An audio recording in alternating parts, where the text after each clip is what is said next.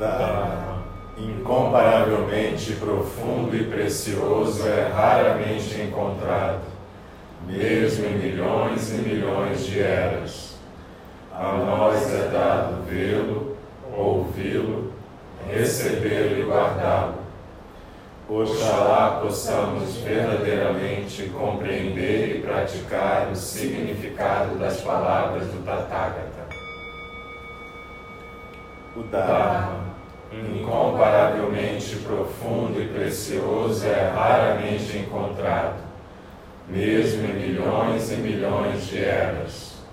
A nós é dado vê-lo, ouvi-lo, recebê-lo e guardá-lo.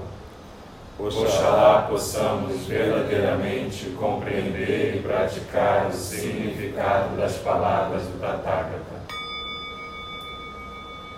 o Dharma, incomparavelmente profundo e precioso, é raramente encontrado, mesmo em milhões e milhões de eras.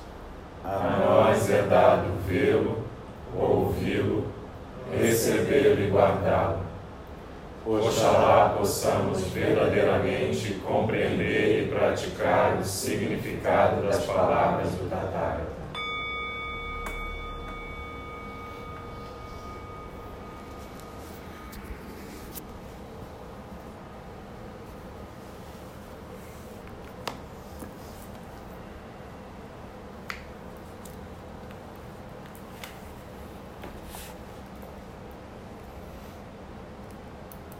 Então a gente pode retomar a nossa postura de zazen.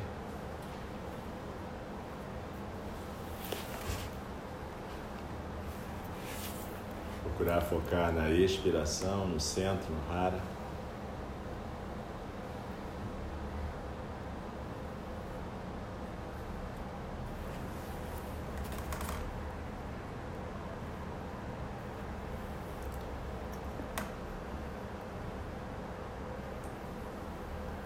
Gente vai continuar o estudo do capítulo do Shobogenzo, chamado Um Sonho Dentro de um Sonho.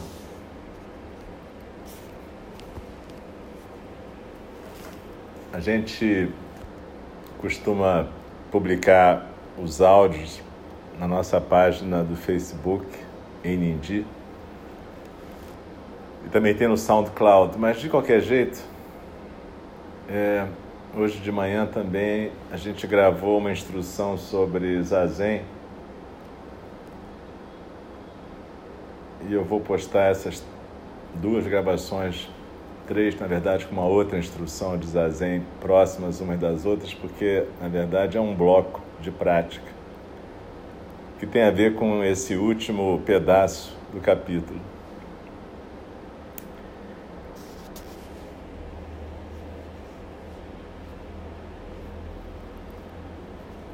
Então, mestre Dogen continua. Quando você se agarra a alguma coisa, ou quando a deixa ir, você precisa investigar a balança que coloca as coisas comumente em equilíbrio. Assim que você o compreenda, a medida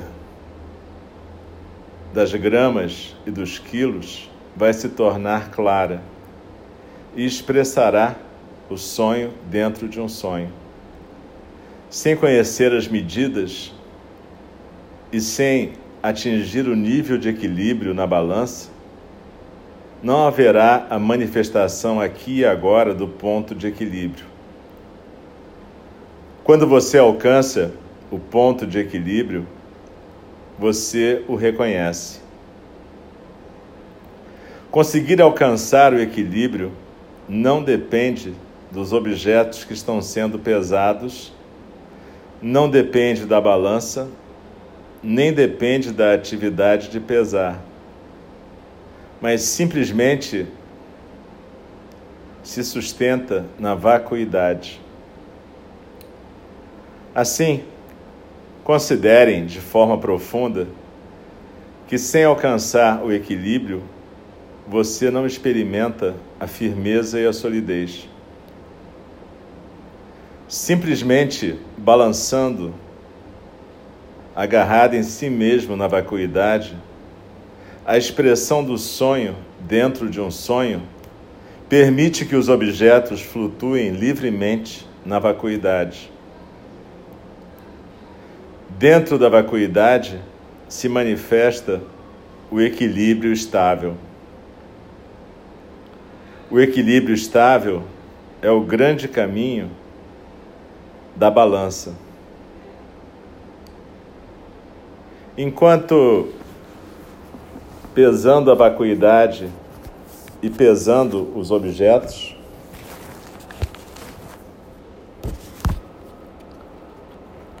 quer como vacuidade, quer como formas, a expressão do sonho dentro de um sonho traz o equilíbrio da balança. Não existe libertação mais além da expressão do sonho dentro de um sonho. O sonho é a grande terra inteira. A grande terra inteira é estável. Assim, a infinidade de vezes que se vira a cabeça e em que se alavanca o cérebro, manifestando aqui e agora a liberdade, é simplesmente o seu despertar de um sonho dentro de um sonho. Identificando-se e manifestando aqui e agora o sonho dentro de um sonho. Disse o Buda Shakyamuni num verso do Sutra do Lótus.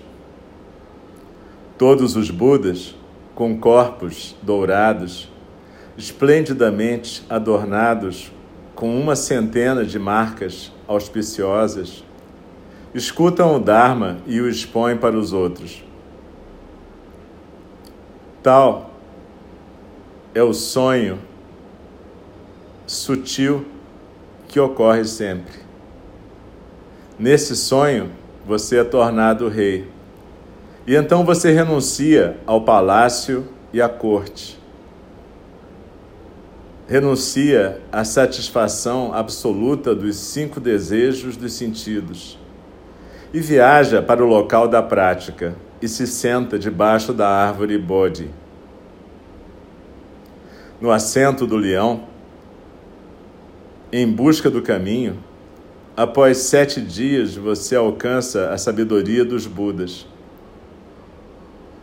realizando o caminho insuperável.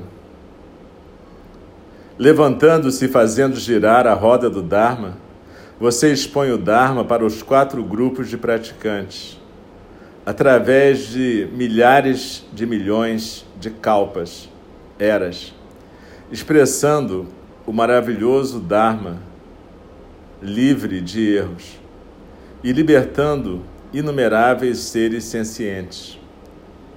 Finalmente você entra no parinirvana, na grande extinção.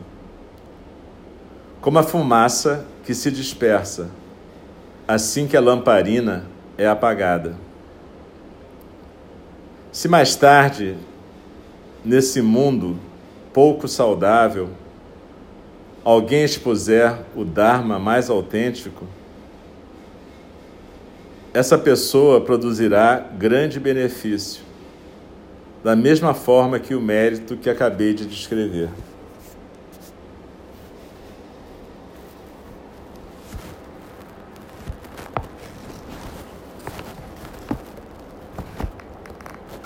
Estudem esse discurso do Buda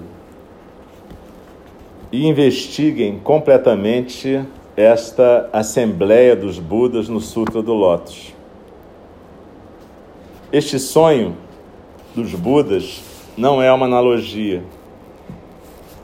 Como o Dharma maravilhoso de todos os Budas apenas é aprendido por um Buda junto com outro Buda, todos os Dharmas despertos no sonho são formas genuínas. No despertar existe a aspiração, a prática, a iluminação e o nirvana.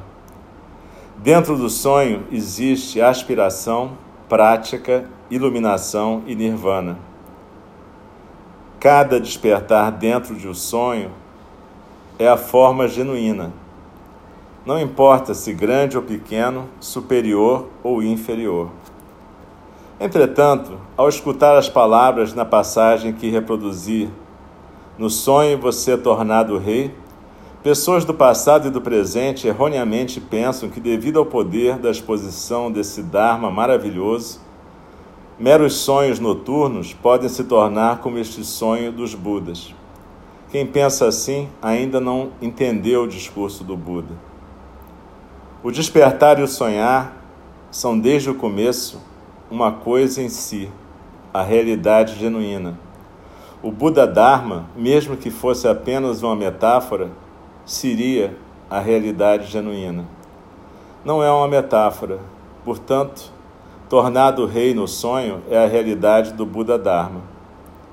O Buda Shakyamuni, todos os Budas ancestrais, cada um deles, fez despertar a mente, cultivou a prática e alcançaram o despertar universal verdadeiro dentro do sonho. Sendo assim, o caminho do Buda de transformar esse mundo, o samsara, através de todo o seu tempo de vida, é de fato criado em um sonho. Diz o texto: em busca do caminho após sete dias. Isso quer dizer, é a medida da sabedoria que o Buda alcançou.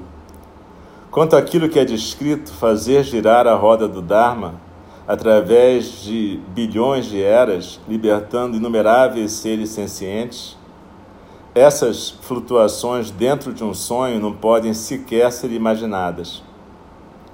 Todos os Budas com corpos dourados esplendidamente adornados com, centena, com uma centena de marcas auspiciosas, escutam o Dharma e o expõem para os outros. Tal é o sonho sutil que ocorre para sempre. Essas palavras claramente demonstram que esse sonho sutil se ilumina na forma de todos os Budas existe a ocorrência eterna das palavras do Tathagata, daquele que vem como vem. Isso não é somente centenas de anos de sonhos. Expor isso para os outros é manifestar o corpo. Escutar o Dharma é escutar os sons com os olhos e com a mente. É escutar os sons no velho ninho e antes do, da era da vacuidade já que é dito que todos os Budas com corpos dourados, esplendidamente adornados com a centena de marcas auspiciosas, existem, podemos diretamente manifestar a realização mais além de qualquer dúvida de que este sonho sutil em si mesmo é todos os Budas com seus corpos. Apesar de, dentro do despertar, as transformações dos Budas nunca cessarem,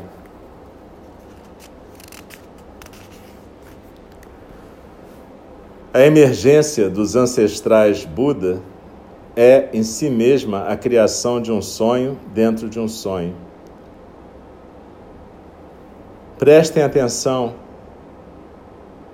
e não contaminem o Buda Dharma.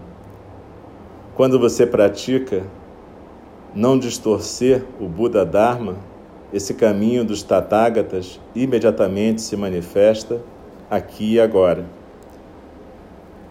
apresentado a Sangha no mosteiro de Kanondori Koshohorin, na província de Yamashiro, em 1242.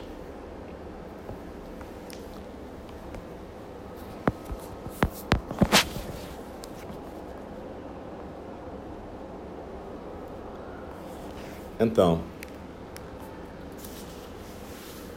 a gente acompanhou Dogen Zenji nesse texto por algumas semanas.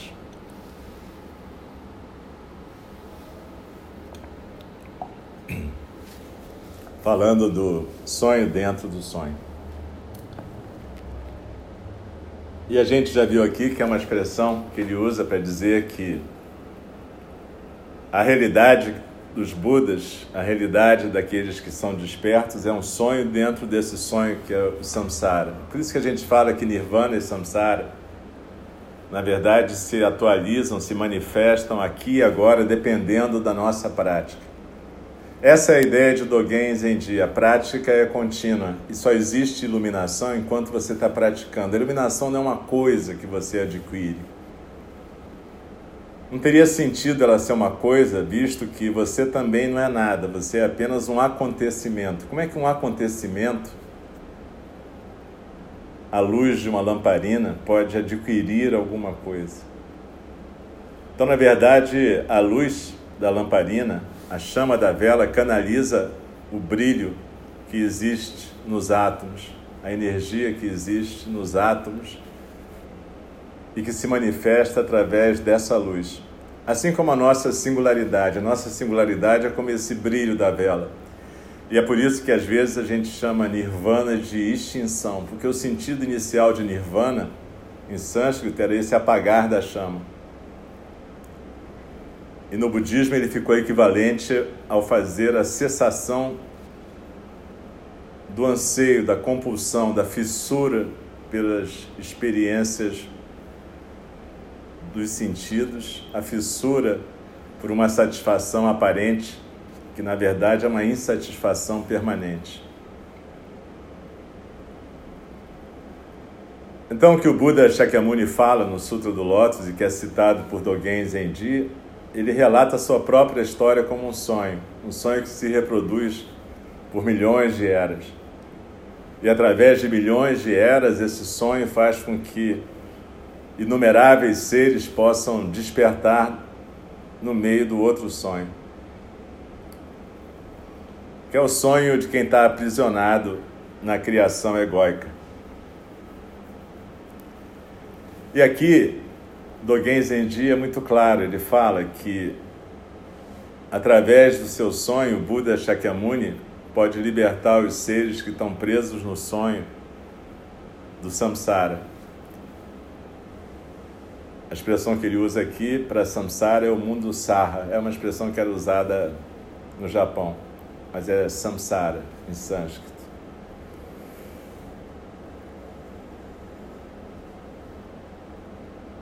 E é por isso que ele falou daqueles estágios, aspiração. E é por isso que eu falei que é interessante escutar o áudio da instrução do Zazen, porque fala disso, dessas etapas que a gente se determina a praticar para que a gente possa sonhar o sonho dos Budas e ser a manifestação desse sonho dos Budas. Não adianta a gente querer mudar as coisas e transformar o mundo se a gente não praticar. Essa prática contínua da gente é o primeiro passo para transformar toda a realidade. Essa é a mensagem central do Shobogenzo. A questão de vida e morte é de importância suprema. Não desperdice a sua vida. A vida é um privilégio, diz o Buda Shakyamuni. A vida como ser humano é um privilégio porque o ser humano pode despertar e ter o sonho dentro desse sonho do samsara, sonhar o sonho do nirvana. E como é que a gente faz isso? A gente pratica zazen aqui como um treinamento, e zazen através da vida no zendô, que é o nosso corpo. Nosso corpo é o lugar da prática. No nosso corpo se manifesta o autocontrole a disciplina do Bodhisattva. O Bodhisattva ele se controla, ele fica quieto, ele fica em silêncio para não invadir o mundo com a sua falta de noção. Todos nós somos sem noção, uns mais, outros menos. Alguns estão praticando para ficar um pouco menos sem noção. Mas o primeiro passo para a gente não atrapalhar o Dharma é a gente ficar quieto, porque a gente assim evita de espalhar a nossa falta de noção pelo mundo. Então a gente aprende a fazer zazen, a gente aprende a ficar quieto. E aos poucos a gente vai deixando se manifestar as paramitas. Talvez você nunca tenha pensado que essa palavra em sânscrito parece com a palavra em português, que na verdade vem do grego e do sânscrito, parâmetros. São balizas que indicam um caminho para a gente poder alcançar o equilíbrio como um bodhisattva. Equanimidade, aceitar as coisas como vêm, generosidade, disciplina, energia, perseverança na prática. E essa disciplina significa muito autocontrole. Autocontrole é uma coisa mal vista na nossa cultura. Ela é tornada equivalente com recalcamento, repressão, e não tem nada a ver uma coisa com a outra.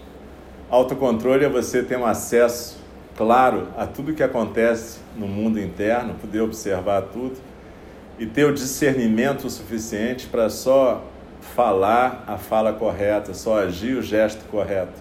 Aquilo que realmente vai ser relevante, bacana, generoso e compassivo. E poupar o mundo do resto. Essa é a nossa função enquanto bodhisattvas. Quando eu dava aula para residentes no hospital, eu dizia: olha só, ninguém tem culpa de vocês resolverem fazer medicina, então não maltratem seus pacientes. Seus pacientes podem ser os piores possíveis, mal educados, grosseiros, mas vocês fizeram um voto de cuidar das pessoas. Então, entuba, entuba e aprende a lidar com isso da melhor maneira possível. Porque a maneira de cuidar dessas pessoas também é exemplificar a construção da paz, como dizem os construtores da paz em uma ordem ao qual a gente é filiado. A gente não constrói a paz brigando com as pessoas, a gente constrói a paz sendo a paz, canalizando a paz. Então, isso que eu dizia para os residentes se aplica, para os residentes do hospital, se aplica para os aspirantes a bodhisattvas, a praticantes do Zen. Ninguém tem culpa de vocês escolherem isso. Vocês não são obrigados a serem bodhisattvas nem praticantes do Zen. Existem uma infinidade de caminhos. Mas se você escolher esse caminho, saiba que você tem que ter muita autodisciplina. Saiba que você só deve abrir a boca quando tiver algo realmente relevante para dizer. Se for só para descarregar a sua raiva, a sua irritação, não faça isso. Isso não é o papel de um bodhisattva. Não interessa o pretexto. Você pode estar indignado, achando que é muito justo, não interessa. Faça o que você tem que fazer e fale o que for trazer essa ação correta à luz. Exerça o cuidado e lembre que ficar apontando o dedo e criticando os outros não faz bem para ninguém. A gente vive atualmente uma situação de extrema bizarrice e loucura no mundo inteiro especialmente no Brasil. A falta de noção tomou conta de tudo. E as pessoas acham que é tudo natural. É natural o número de pessoas morando na rua, nas piores condições, ter aumentado. É natural as pessoas não terem atendimento médico, e eu conheço bem isso eu trabalhei numa instituição pública, eu vi essa deterioração progressiva.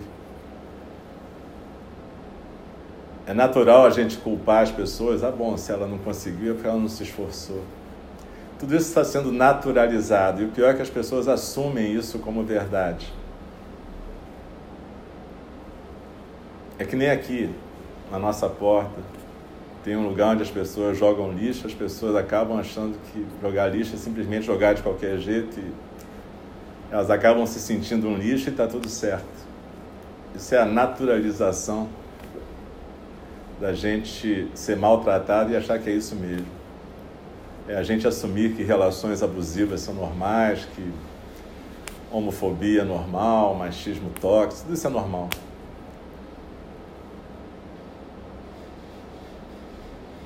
Só que não é. E essa falta de noção tem a ver com a gente viver um mundo de arrogância, de narcisismo, de falta de prática de qualquer tradição espiritual, não é só do Zen. As pessoas têm religião, mas não praticam. Então, você pode chamar o Zen de filosofia, religião, mas lembra, começa com quietude, silêncio. Poder se investigar e se estudar, entender o que é esse sonho dentro do sonho, entender as suas narrativas, as historinhas que você acha que são verdades sobre você e os outros, e exercer muito autocontrole e muita autodisciplina. além de tudo, fazer isso tudo com leveza, porque, como eu disse, ninguém tem culpa de você escolher esse caminho. E também não espere palmas e elogios, porque se você escolheu, o problema é seu. Mas faça o que tem que ser feito. Sente, faz a zen, aprende a ficar quieto. Aprende a falar quando tiver algo para ser dito. Lembra que a questão de vida e morte é de importância suprema e a gente, todos nós vamos morrer e isso é uma coisa, nossa vida é muito breve. Mesmo quando ela dura 100 anos, é muito breve.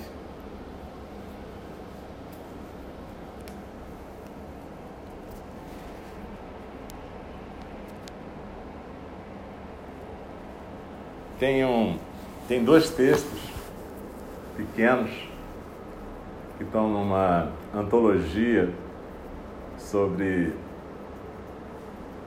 conversas entre professores do Zen na China e no Japão antigo. E eu separei dois pedacinhos para servir de comentário final aqui para o Dogen.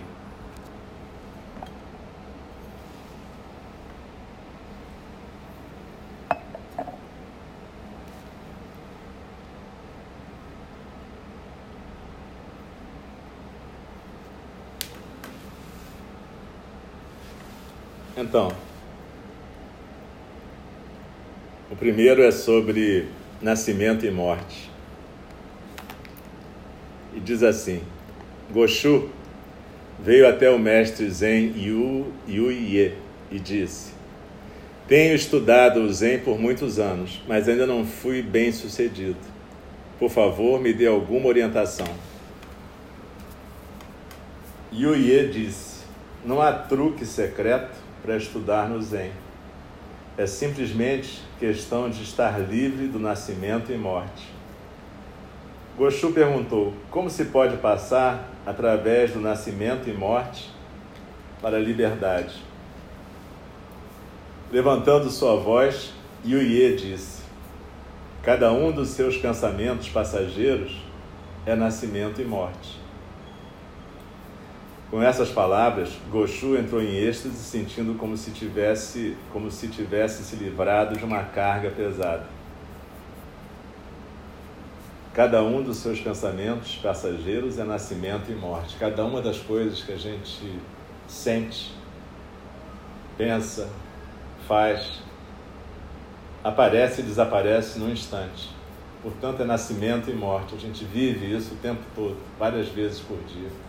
Cada inspiração, cada expiração é nascimento e morte. Pode ser até que a gente depois não tenha mais nenhuma, que seja a última mesmo.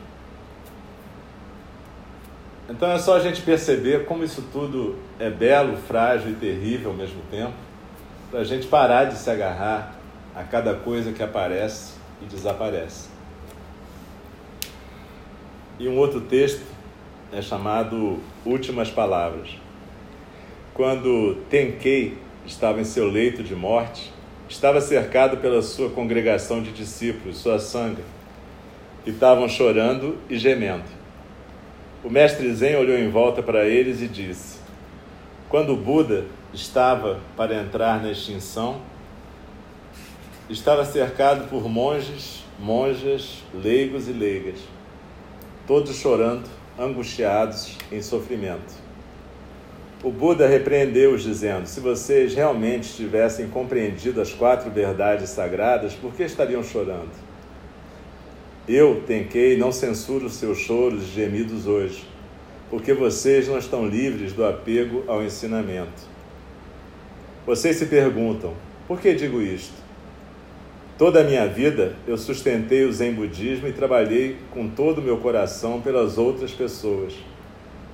Mas os sentimentos humanos são arrogantes. A influência da educação é fraca. E pouquíssimas pessoas têm fé na prática. Imaginando como não haverá guias para trazerem à luz o verdadeiro ensinamento no futuro, sem querer, eu choro agora. Tudo é condicionado e, no final das contas, vazio de qualquer si mesmo inerente. Isso é fácil de dizer, mas difícil de praticar e entender claramente. Temo que vocês possam entendê-lo erradamente, mas quando vocês realmente o compreenderem, vocês serão herdeiros do ensinamento do Buda, honrando o dom que o Buda presenteou e nossos ancestrais Zen mantiveram. Mantendo esse princípio, trabalhem para o benefício dos outros sempre e sempre. Se pessoas que não estão presentes aqui vierem me procurar no futuro, então digam a elas que disse isso no meu leito de morte, chorando enquanto falava.